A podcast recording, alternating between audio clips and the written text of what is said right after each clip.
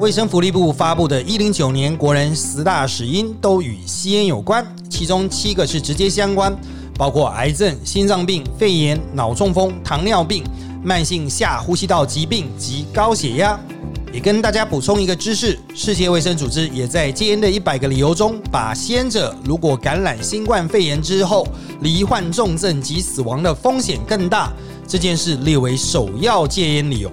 而且室内或阳台吸烟会让家人或邻居陷于二三手烟的危害，所以还没戒烟的听众朋友不要再犹豫了，现在正是戒烟成功的最好的时机。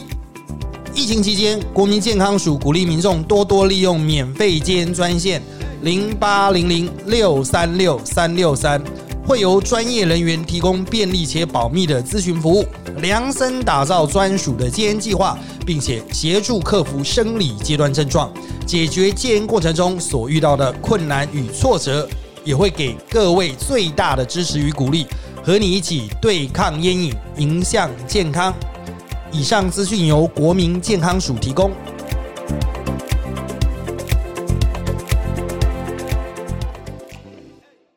小暖。那当然了哈，反对党一定会质疑说啊，你怎么知道？你怎么证明？又没签条约？我告诉你哦，有签条约也不见得会来啊，啊，会来就是会来，不会来就不会来了。会来就是要让人家觉得你值得救了。大家好，欢迎收听今天的人教我们特辑开讲，我是周伟航。那今天呢，我们也是聊一周大事的政治不正确系列了哈。那今天 Josefina 请假哈，是由我一个人来。独挑大梁了哈，那声音有点磁性啊。这个磁性的原因是啊，透早就在录音了啊。那当然了哈，其中有一些可能晚上才会知道的事情，那我们当然就没办法含锅在我们这集的节目中，因为我们是礼拜天早上录的啊。好，那我们今天的第一个主题是哈。这个上周已经提到了哈，那脸书呢，它的公司本身哈正式改名为 Meta，那它打算发展元宇宙了哈，当然外界是嘲笑居多了哈。好，当然哈，元宇宙哈，Metaverse 这个概念，我们上个礼拜已经简单谈过哈，我有分析过它的可行性，还有它的一些挑战啊。脸书直接改名这件事情，它其实是另外一个脉络，主要就是因为脸书这个概念哈，呃，有点臭掉了哈，被人家骂嘛。那最近有很多危机啊，大家都说它的这个。经营的那个手法哈不太干净啊，有些政治不正确、道德不正确啊。像最近有一个叫“脸书报告”的文件，它是这个媒体哈去进行访谈啊，访谈很多脸书员工，然后揭露很多内部原件哈文件，然后呢，在里面就显示出这家。啊，这个全球最大的社群媒体啊，它就是为了赚钱啊，就是放任那种仇恨啊、煽动性的虚假言论啊，哈，造成了很多伤害。那当然，在台湾，大家也对脸书质疑很很多很久啊，主要就是它在于它言论审查标准嘛啊。脸书的言论审查标准真的是，与其说是明确，不如说是这个太偏啊。比如说，你批评中国，就可能会有一定程度的风险啊。那在台湾自己本土骂来骂去就还好哦，但是你批评中国就会被下架。啊，被禁言啊！那我们台湾这边一直都质疑说，脸书把这个审核的职位啊都放在中国啊，导致这边的中国员工哈，就是在 AI 审查，还有在后来的内部审查的部分。啊，都可能会上下其手了啊！那台湾也有台湾脸书，不过台湾脸书只负责收商业利益，就是广告的部分呢。啊，那当然这也凸显这家公司啊，为了赚钱哈，不顾基本的这个算道德原则了哈。但是道德原则是道德原则，它其实也还没有真正违法嘛哈。那真的要去法办它，还是要看美国政府怎么样去对它进行一些限制。但现在 z u c k e r 他就是更大的愿景，就是说好，那我们就。跳脱出脸书现在的界面，他要去做一个元宇宙啊，就是在里面提供完整性的，包括娱乐啦、商业服务。其实脸书早在之前，他有曾经想要推出脸书币了哈，就是以脸书作为一个包括商业运作啦、货币交换的平台，但是美国政府不愿意让他玩这一套啊，所以现在脸书碰到的困境就是说，好嘛，那如果我还是在现实世界里面，这个就受到美国政府的影响太大，所以他在搞一个元宇宙哦，把很多的机能直接都转入另外一个虚拟的，算实境吗？好吧，算虚拟实境之中啊，那。我们在那边呢，啊，可能就有更大的商业自由度、货币自由度等等的。不过这也只是愿景而已啊。我们现在认为，哈，这主要还是卡在硬体和人类生理学就 physical 的一些困境啊，无法解决啊。这个我们上个礼拜谈比较多了。啊，就是看了会晕呐，在里面会身体也会产生一些不适感，这样子啊，这个目前没有解决之道啊。到目前为止，硬体上面的技术还没办法做到，而且它消耗掉非常多的硬体资源啊。在现在全球硬体严重不足啊，什么就是那些晶片都做不出来的状况下，这元宇宙的发展会被严重推迟啊。也就是说。他有这个愿景，但是我们看来就是不太会成功了啊。那就算要成功，也是很久以后了。他现在目前麻烦就是脸书的名声太臭了啊。那当然了，他就成立这个 Meta，就是说啊，脸书还是旗下一家公司，脸书不本身不会改名的啊。但 Meta 底下有脸书，有 Instagram 啊。那这在某种程度上的确可以洗掉脸书这个品牌的问题，又可以把脸书的人、Instagram 的人导流进。新的 Meta 里面啊，好吧，就看他们第一个做出来的 Meta 的 Beta 版是什么。那当然，很多人会嘲笑他说，Meta 其实是医学的这个什么癌症的那种什么转移呀什么的哈。其实，在哲学上，Meta 就叫后设了，那翻译成叫元宇宙，这阿贡的方法啊。但是，因为这个我们这边去理解 Metaverse 哈，它没有那么像我们过去讲的后设的定义。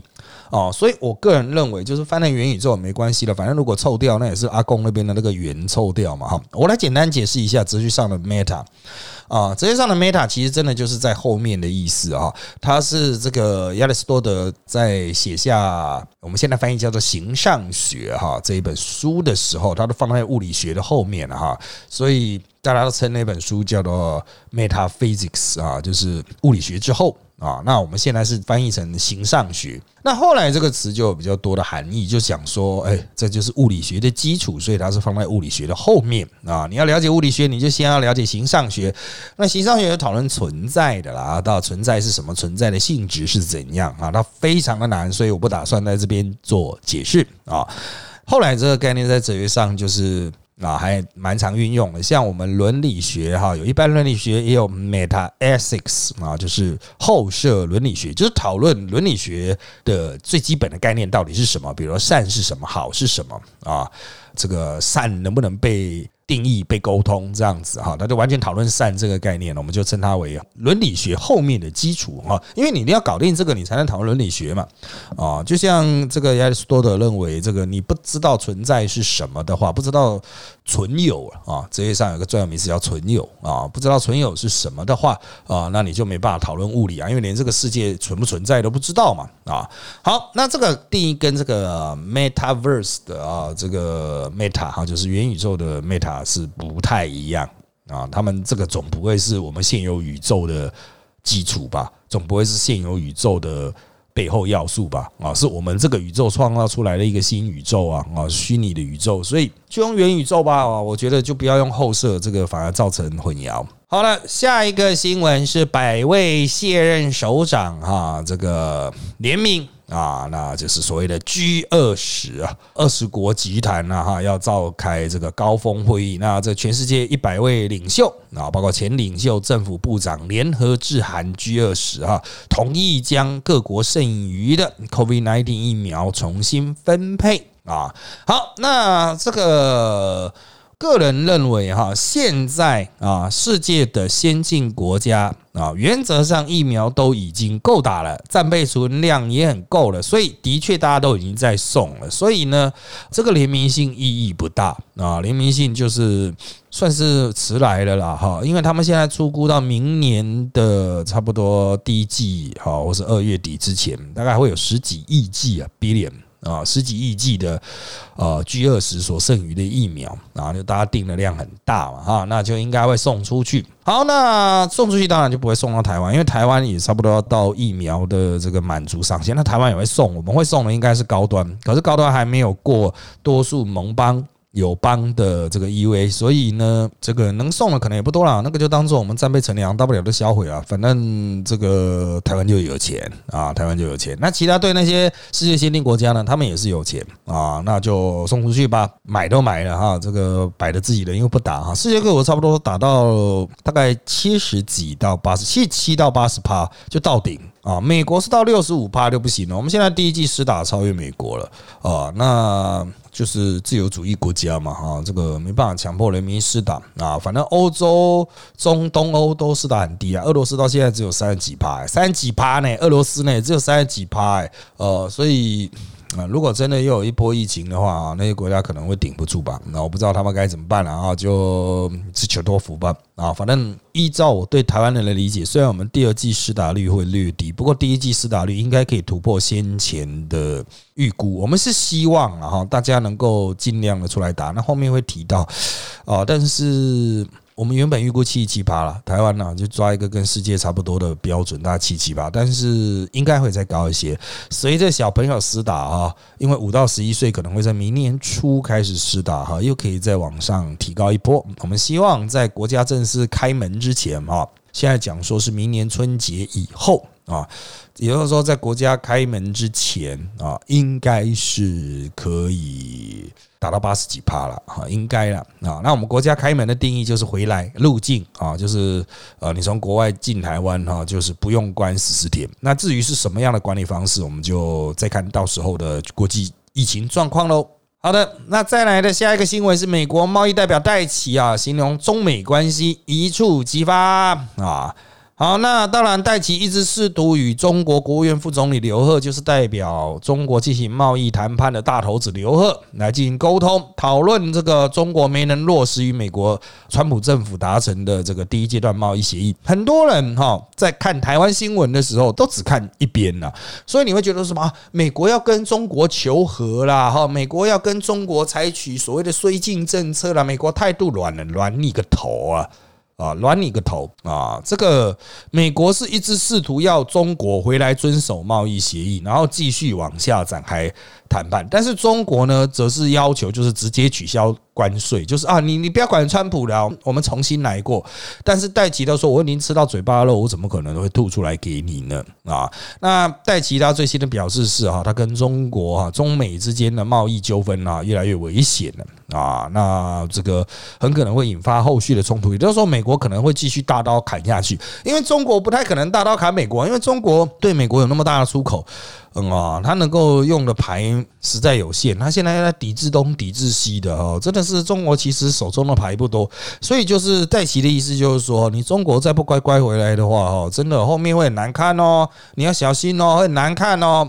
那对台湾的鹰派来说，反强烈反中抗中人说，那为什么美国不直接整死中国呢？像川普一样，可是川普也没整死中国啊，懂？中国还是活得好好的。哦，所以我个人认为啦，个人认为就是贸易战冲突会持续。如果中国不愿意退让，在他们完成换届之前，二零二完成换届之前不愿意退让，那接下来就是两强火车对撞啊，经济贸易火车对撞。那战争呢？啊，战争最近大家讲兵凶战危了，不过得请大家考虑到，现在各国都在省预算了啊，就是你知道，大家都需要元老院给一些钱啊，像台湾一直讲兵凶战危啊，快打起来啦，这个什么啊，飞机到处飞啊，什么意思呢？你现在就不敢去质疑那国防预算三千多亿国防预算嘛，还有五年两千四百亿追加预算嘛，现在有谁质疑？没人敢质疑了嘛，这就是目标哦，兵凶战危，你买的东西才多嘛，对不对？啊，大家才愿意拨款嘛，啊。啊，所以有些是秀了，有些实质啊。美国真正想要的还是在贸易上面，然后能够有具体的斩获，这一点非常重要哈。中国如何去开放它的贸易，减少不公平的竞争，让美国人愿意接受竞争输，但是美国人不能接受你保护你自己的产业，导致我们输。这个会串联到国内的公投，这我们之后再来啊，好好的做梳理啊。好，下一个新闻，日本众院大选啊。各党多主张联美抗中。那自民党甚至啊还打了台湾牌。那我们录音的时间三十一号的早上，礼拜天的早上，那他们正好是三十一号投开票啊。那这个基本上有九个政党。大党参选了哈，那在国防外交啊，除了共产党之外哈，应该都是以美日同盟为基础然后对抗中国。这执政党自民党呢，更具体在政纲里面提出了，就是欢迎台湾加入 CPTPP、WHA 啊这些国际组织啊。好，那当然这次的大选哦，哈，这各界预期，因为疫情对经济造成的冲击，自民党还是会略为吃瘪。即便他在近期这个确诊数压到很低，他的确诊数真的压到很低，都是两三百。你要注意，极盛时期是两万呢，啊，压到两三百这个。已经不是科学的问题了，我们怀疑是不是有超自然的修正力量啊啊，就是他们筛检这 PCR 少做一些啦，因为它的 PCR 的数量比起极盛时期也少了蛮多倍的哦，至少三倍以上啊。那筛的少，当然确诊少，但是他们说哦，我们阳性率也下降，阳性率倒是一个蛮现实的问题啊，就是他们之前阳性率曾经一度高到四分之一啊，筛四个就中一个哦，那那你就知道状况有多严重。啊，那现在是阳性率也很低了，所以的确他们的疫情是缓解，缓解对自民党当然有帮助。我们目前看来，他应该可以过半啊。当然，你们在听的时候应该是知道结果了哦。自民党要么单独过半，要么就是跟啊这个在野党。的公民党哈联合过半啊，那当然自公体系，自民党和公民党一直都是联合了，不管自民党的票数是不是过半哈。那接下来呢，我们要看的点就是像大阪维新哈，他们这个大阪独特的右翼政党，是不是真的能够把大阪吃下来？哦，在你们的那个宇宙哦，应该已经知道是不是能够吃下来，因为自民党。这个也很担心被大阪那边的地方的政党势力啊侵袭啊，我觉得这个也值得台湾人去思考。我们现在讲政党都是全国性政党，好像都觉得说地方性的政党哈，好像不是很体面的一件事情。人家只啊，你们都只能在那边混啊，可日本他们可以搞到就是说，我甚至可以把全国的执政党从我们整个大阪赶出去的程度。啊，当然，实际上能不能做到，我们就看实际投出来的结果。但是他至少会有这种霸气，然后很多媒体也都相信啊。那其实我觉得台湾也可以思考一下，就是诶，能不能出现一个在地政党啊？当然，我们国内登记政党是不能登记在地，一定都全国性。可是你可以就专注在一个区域上发展啊，在这个一个地方成为执政党。比如说，你可以拿到地方的首长啊，比如拿到台东市长，然后也可以拿到这个。足够的过半的议员席次，那当然你会说这不就地方派系吗？啊，过往地方派系的确是这个样子啊。可是他第一不是政党，他都依附在某个政党底下啊，他不会有自己独特的政治议题的见解。再来就是说，台湾的地方派系现在的蛮四维的啊，最大的地方派系啊，差不多也只能拿到大概三分之一、四分之一左右的地方议会议席啊，他没办法过半了。哦，所以我觉得像日本这个状况啊，也是发展了很久的民主政治嘛，议会民主政治哦。我觉得台湾的政党也可以看看别人，想想自己啊。就是如果你没办法去做全国的事情，那我要不要在一个地方把事情做好？我就在一个地方执政哦，我做一个小党在党嘛，中央的在党，可是我这个是地方的执政党，然后我在这边拿到非常多的议席啊，这个稳定过半这样啊。当然。啊，也许有一天会有这样的政党啊，也许有一天现在的大的党，像国民党搞不好就变成这样的党 啊。这个国民党再不好好做的话啊，它可能真的就会变成比较区域性质的地方政党啊，失去对于全国的影响力了。好的，下一条新闻啊，一样是日本。日本的贞子公主啊，在争议中结婚，担忧婚后啊会遭到这个言语霸凌了。好，那这个日本的皇室哈，亲王的长女贞子啊，内亲王二十六日与大学同学啊小石龟登记结婚。那女性皇族依法结婚后啊，以这个。就要脱离皇室的这个籍啊啊，他就不再是皇室成员，成为民间这个人士，名字就成为小室贞子。他原来是没有姓，变成一般人就会有幸了哈。那两个人将前往小石龟工作的美国定居。这桩婚事呢，因为小石龟母亲呢，她有些财务纠纷呢哈，这个这外界批评就是说有入国体呀哈什么的哈，所以贞子啊因此离上了这个。啊，PTSD 哈，创伤后症候群呐哈，这个消息是由宫内厅，就是主管皇室的日本单位哈公告的啊。好的，那我必须要强调哈，这种日本皇室它是一个非常独特的存在啊。那当然，各位可以去网络上搜寻一些资料。不过这次的事件的问题在于说，一般日本人其实是不太敢批评皇室的，批评皇室会受到右翼团体的威胁攻击啊。啊，你批评天皇什么的，或批评皇室，然后被人家骂爆这样。好，那为什么这个贞子还会被骂爆呢？其实就是右翼的人士在攻击他，就是原来保护、热爱、支持皇室的那些人在攻击他啊。那当然了，他就一般百姓哦，也不知道该怎么帮助他，是很同情他了。一般百姓是很同情他啊。那这也凸显日本的这种右翼啊，极端右翼，就是热爱。皇族的极端右翼的问题，但日本嗯，到底要不要继续维持皇室呢？因为它有个宫内厅，宫内厅有很多的财产，像神社就是宫内厅管的。所以它的影响力还是蛮大的哦。就是如果他们的国体不改变的话，哦，这个皇室还是会在。那现有的这个皇室的极少数的这一群人，还是会过得非常高压力的生活。他们要去扮演传统的那个角色形象，又不能太过保守。想要变为一般人啊，有可能会受到很多的攻击与威胁啊。就是原本支持他们的人会很失望，会去攻击他们；那不支持他们的人，或是无视他们的人呢，也不会对他们太友善。所以这个皇家也真的。是哈，蛮可怜的啦哈。虽然他们在二次大战之前的确哈是权力的核心，但是后来被架空之后，就真的是，哎，真的啊，就只只能是用倒霉两字来形容。一出生就是活在玻璃盒里面，被保护的好好的啊，没办法过一般人想过的生活。基本上啊。皇室应该都有一定程度的精神疾病了，啊，这压力太高了哈，不是现代人能够活的啊这种环境了哈。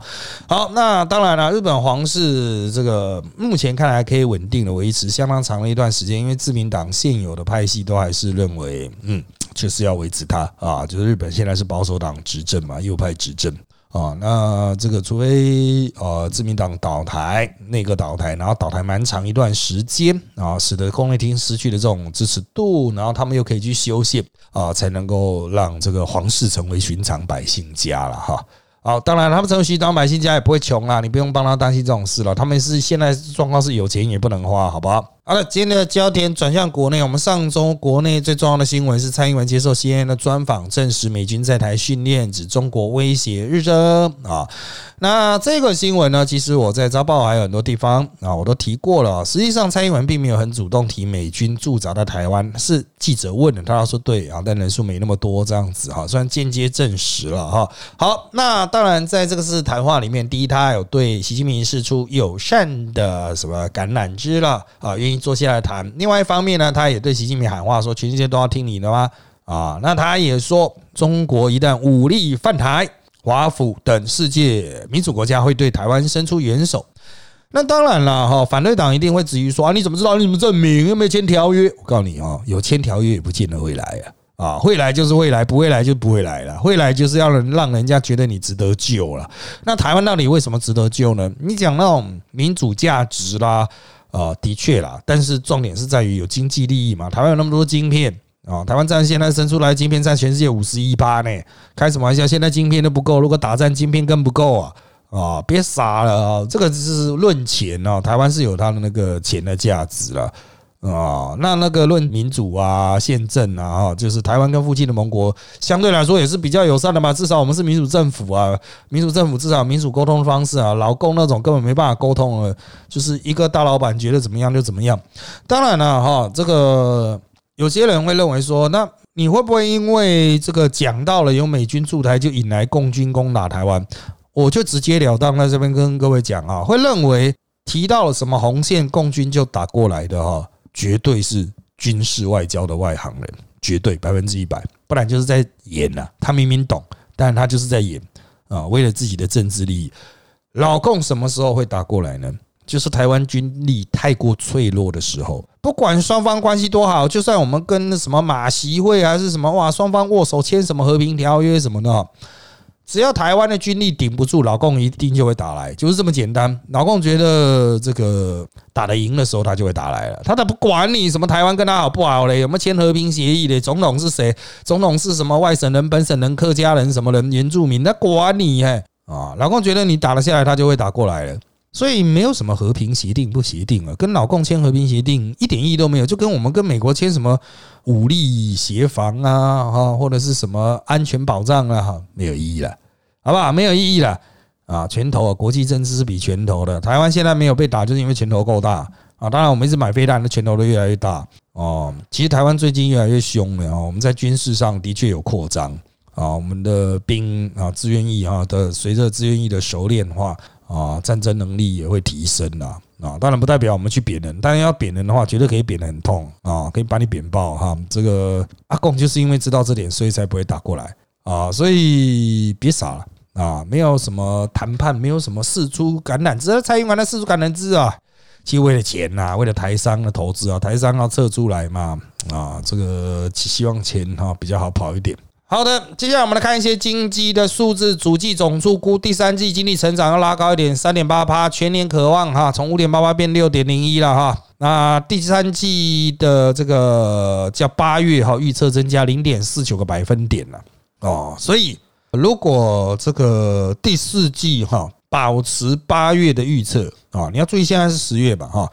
如果第四季还是保持八月的预测。经济成长率六点一，但是如果第四季还更高呢？经济成长率会更高。那为什么会这么高呢？因为我们的工业很高，虽然这个第三级产业就是服务业啊死的很难看啊，消费产业死的很难看，但是第四季应该可以拉得起来一些些了，因为现在有那个嘛五倍券啊，就是纾困的那个振兴券了啊。那这个振兴券下去哈，的确就是我看很多阿伯啊、阿妈、阿公、阿妈都财富自由了呢哦，买东西吃饭都不收了，你原来不敢进去的店都进去了哈。哦，所以这个应该是可以拉起来啊，消费拉起来，工业没有道理下降啊，工业还是很畅旺，因为阿贡那边鸟掉嘛，但是我们这边基本上是还可以哈，还可以。那我们就比较乐观。那你是说经济成长跟一般百姓有关系吗？的确关系不大了哈，分配不到各位的身上，但是呢，国家会收到税收。哦，国家收到税收，我们都可以买飞机大炮了哈，买飞弹啊，买一大堆这个红包老公的东西了。那相对来说呢，另外一方面也可能加薪的哈，就是呢，军工教确定要调薪四趴啊，那是幅度二十五年来最高，但是它实际上是一零七年，就是二零一八年以来的再次调整了哈，就是。总共在八十九年以后只调过四次，就九十年，民国九十、民国九十四年、民国一百年，还一百零七年，哈，就是这个调的次数真的是有点少啊啊！那这次是一口气调四趴了啊，之前都是三趴了。啊，那民国八十五年是五趴了，之后都是三趴了。啊，那调薪当然这个对于稳定金钩教的士气是有帮助的。有虽然有时候四四趴真的哈感受也不是很强烈，哎，有总比没有好嘛。哦，有总比没有好嘛。那再来就是啊，这些应该拿会拿出去消费了啊。既然我们税收都成长那么多，就让这个军工教人员拿去消费，因为军工教这个也算是国家消费主力了。不过话说回来了，之后哈能不能有像今年这样龙井哈，这个各界其实是蛮怀疑的。我们现在看台湾的经济就是往上有压，会有一个向上的卡住，所以明年的经济成长，我们现在预估还不是很好，但三八多。哦，但是就就在看呐，因为明年不知道会发生什么事啊，大家都预期会把重新打开国门呐，但是那是预期啦，预期就是应该可以开国，谁知道会不会有新的病毒呢？啊，就像啊，下一条新闻我们就来看吧，就是 Delta 的亚变异株 AY 四点二啊，在台出现啦啊，这个是属于英国路径的个案的突破性感染啊，他打两剂 BNT 疫苗，然后也过十四天啊，然后呢？入境集中裁剪后，随即就确诊了英国籍男性啊，没有症状，无症状感染者住院治疗啊。那啊，那是亚变异株呢啊，一样啊，就 Delta Plus 了啊。这个我们一般叫 Delta Plus 啊，就一个加号这样子。那它也不会特别容易重症死亡，但是就是传染力啦，哦，就是有点升级啦，哈。那我们就持续观察哦。那现在基本上世界各国哦，除了台湾还可以验出一些阿尔法之外，世界各国基本上都是 Delta 了啊。Delta 你把其他的猪都干掉，那 Delta 干掉其他猪之后，Delta 又会再升级嘛？所以之后再从 Delta 演化的状况应该很常见啊。那我们就持续观察啊，它造成多少传染，造成多少死亡？因为世界各国都是我们很好的学习范例。哦，像那些已经完全开国的国家，丹麦啊，我们就在学习它嘛，看它的曲线啊，它现在确诊数量一路在拉。啊，拉高，然后呢，死亡并没有明显拉高，每天死一两个啊，不能说只有死一两个，就死一两个很多嘛。但是相对来说呢，新加坡呢，啊，它之前全面开放之后就一下拉高，它又立刻紧缩，还是持续拉高，死亡也出来，啊，所以嗯，就是到底该怎么办？然后明年我们开国要是碰到同样状况，大家会不会在那边啊哭腰？因为我们还是需要跟国际有一些互动，不只是出国啊，我们也需要引进外籍工嘛，哈，所以我们现在对于外籍工的管制已经。影响到很多工业的生产了，所以目前看来，就是至少外籍工的部分，我们可能会重新开放了哈，就让人家进来台湾，反正你就十四天嘛啊。那如果超过十四天还是有的话，那我们国家就先承担嘛，就是只能这样啊，自己想办法赌嘛啊。那大家先尽快打疫苗嘛啊。那这个不打疫苗怎么办呢？大家可能会觉得可能会推奖励了。不过我们作为媒体人，我们的建议都是说。明年二月之前，你还没有打完疫苗的人啊，那二月之前一定莫德纳会给你了啊。二月之前莫德纳第二季会给你，像那莫德纳的应该也可以打到第一季了，第二季都可以打到哈。现在还没连第一季都没打到的，但是呢，如果想打人都已经打到的话哦，那么是不是能够再次修法哈，让那些不肯打的人，到时候如果生病的话就自费啊，就是健保只提供你支持性的疗法啊，你要用药的话就请你自费，那一季都要一两万块啊，你自己自费啊。我是不知道多少钱呐啊，因为还没有真正买进来嘛啊，那你就自费这样子了啊。讲说自费不用那真的执行，讲到自费，台湾人应该就会再怒打一波了。我们希望能够提升到八级了啊，是不期待到九级了，九级就是太夸张，但八级应该可以攻克吧啊，应该是可以往上进攻到八级八了哈。好，下一条新闻啊，这个苏贞昌啊，这次在行政院咨询的时候突然提到了一点啊，就是这个。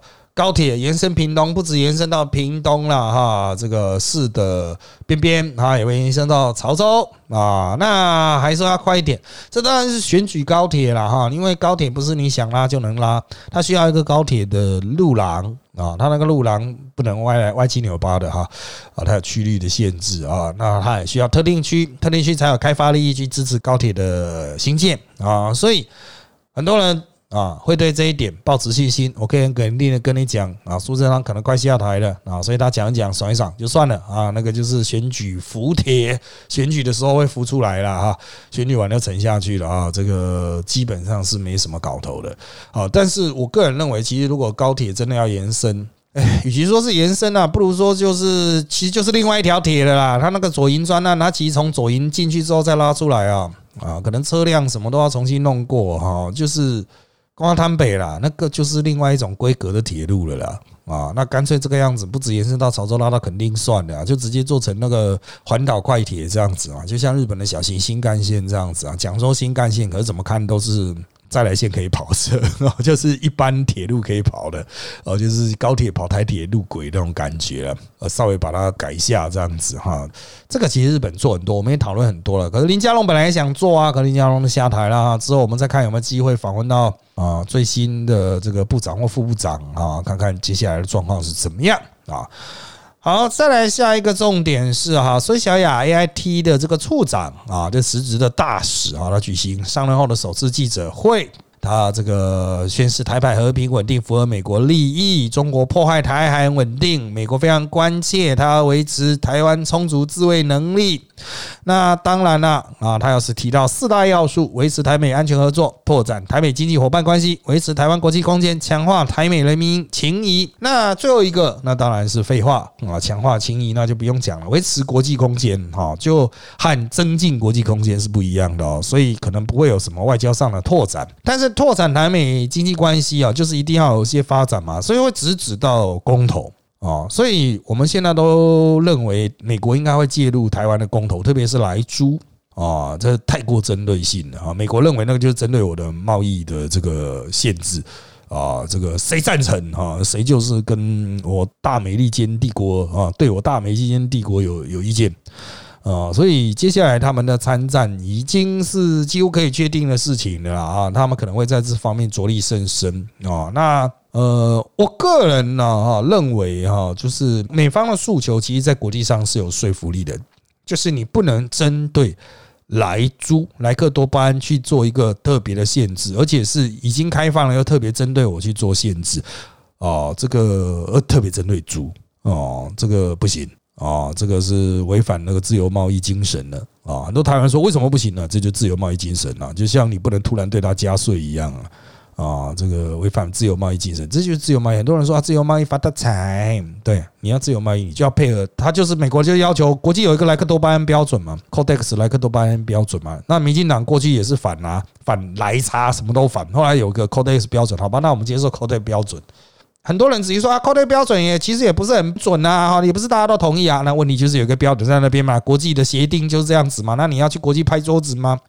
哦，其实台湾反来猪人也不是真的觉得那个有毒啊，单纯就是想弄美国，想弄民进党而已啊！啊，我讲坦白就，当然不见得就是中共同路人了，但他想弄美国的心思很明显了啊。那你来猪吃了会死吗？实际上是不会啊，那产流量那么低啊，快点贵啊哈！那个硬去讲说啊，那个很危险哇，吃了会怎么样？会怎么样？怎么样啊？其实你大家都在吃了啊，美美牛都已经进来多少了？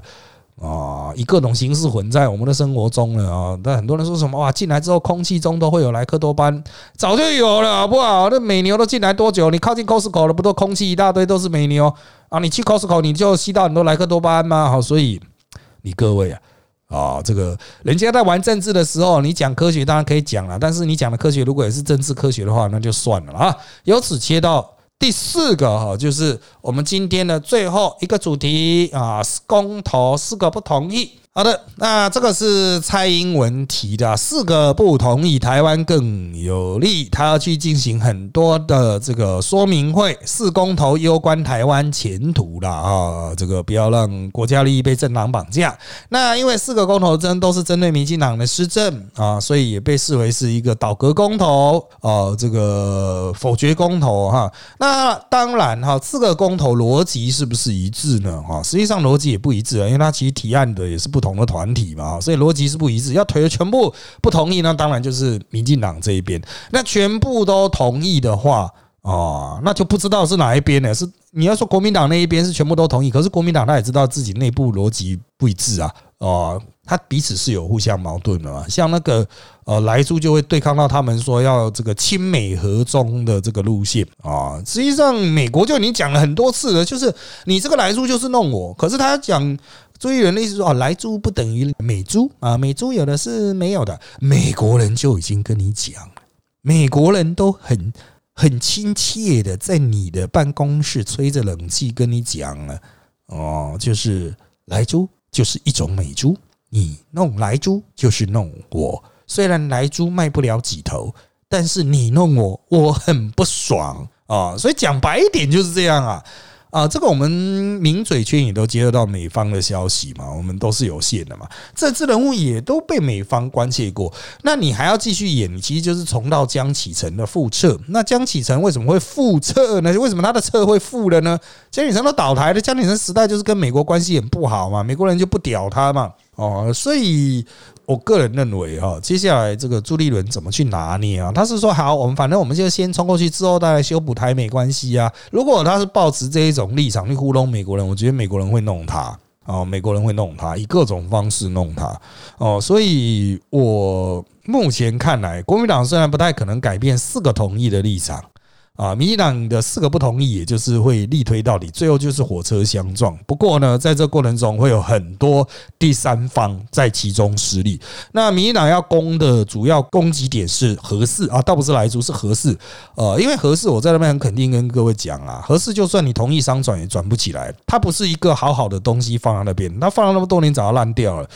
你家你各位家里的电脑放六年可以开得起来吗？合适已经放七年还八年，七年吧。而是已经放了七年了，七年都没有在运作。这也不是说买原料进来哇，那个键按下去就可以跑啊。七年没有运作的东西，你要让它重新乱起来，这个坏掉要修这个，那个坏掉要修那个，前提都还是坏掉能够修的状况下。他们说好像是八年吧，啊，这个还没有政府没有公开啦啊，但是我记得好像要修八年啊，至少八百亿啊，所以目前那个东西基本上啊，就算通就算同意商转也转不起来。啊，那当然，在这个前提之下，民进党不会直接打这一点，民进党会打什么呢？核废料嘿啊，即使转不起来，民进党还是会打核废料。他打核废料重点就是储存问题嘛，因为新北市是朱立伦和侯友的地盘啊，起家处啊，起家处不能倒嘛。侯友谊现在就很尴尬，他说呃，要要核核能要运转的话，核核废料要能够处理了啊，现在就没办法处理啊。哦，现在都没办法处理了。那民进党接下来战术可能就打那核废料要去哪里啊？哦，那个同意核四支持度最高的那个县啊，核废料去那边了哈。金门同意最高的去金门啊，核废料运去金门嘛。马祖最高就去马祖嘛，云林最高的去云林嘛。啊，那个台北。和新北应该是不会同意，应该是蛮低的，因为这边是离合是最近的哈，基本上都不会同意。基隆也应该是了，宜兰也应该是了，南部可能会高一点的啊。所以这个说法就是同意票最高的核废料就去那边啊，会有杀伤力啊。你要说这不合逻辑啊？那个核废料不是可以到处可以放的啊？其实这个话好像是黄世修讲的啊，就是那些民进党人给我的讯息是这样子啊，不知道是不是黄世修这个表达的说啊，同意票就就就让我放这边。哦，这些家伙在推案子的时候毫无战术哈，这个一冲到底啊，我只能祝福他们了啊。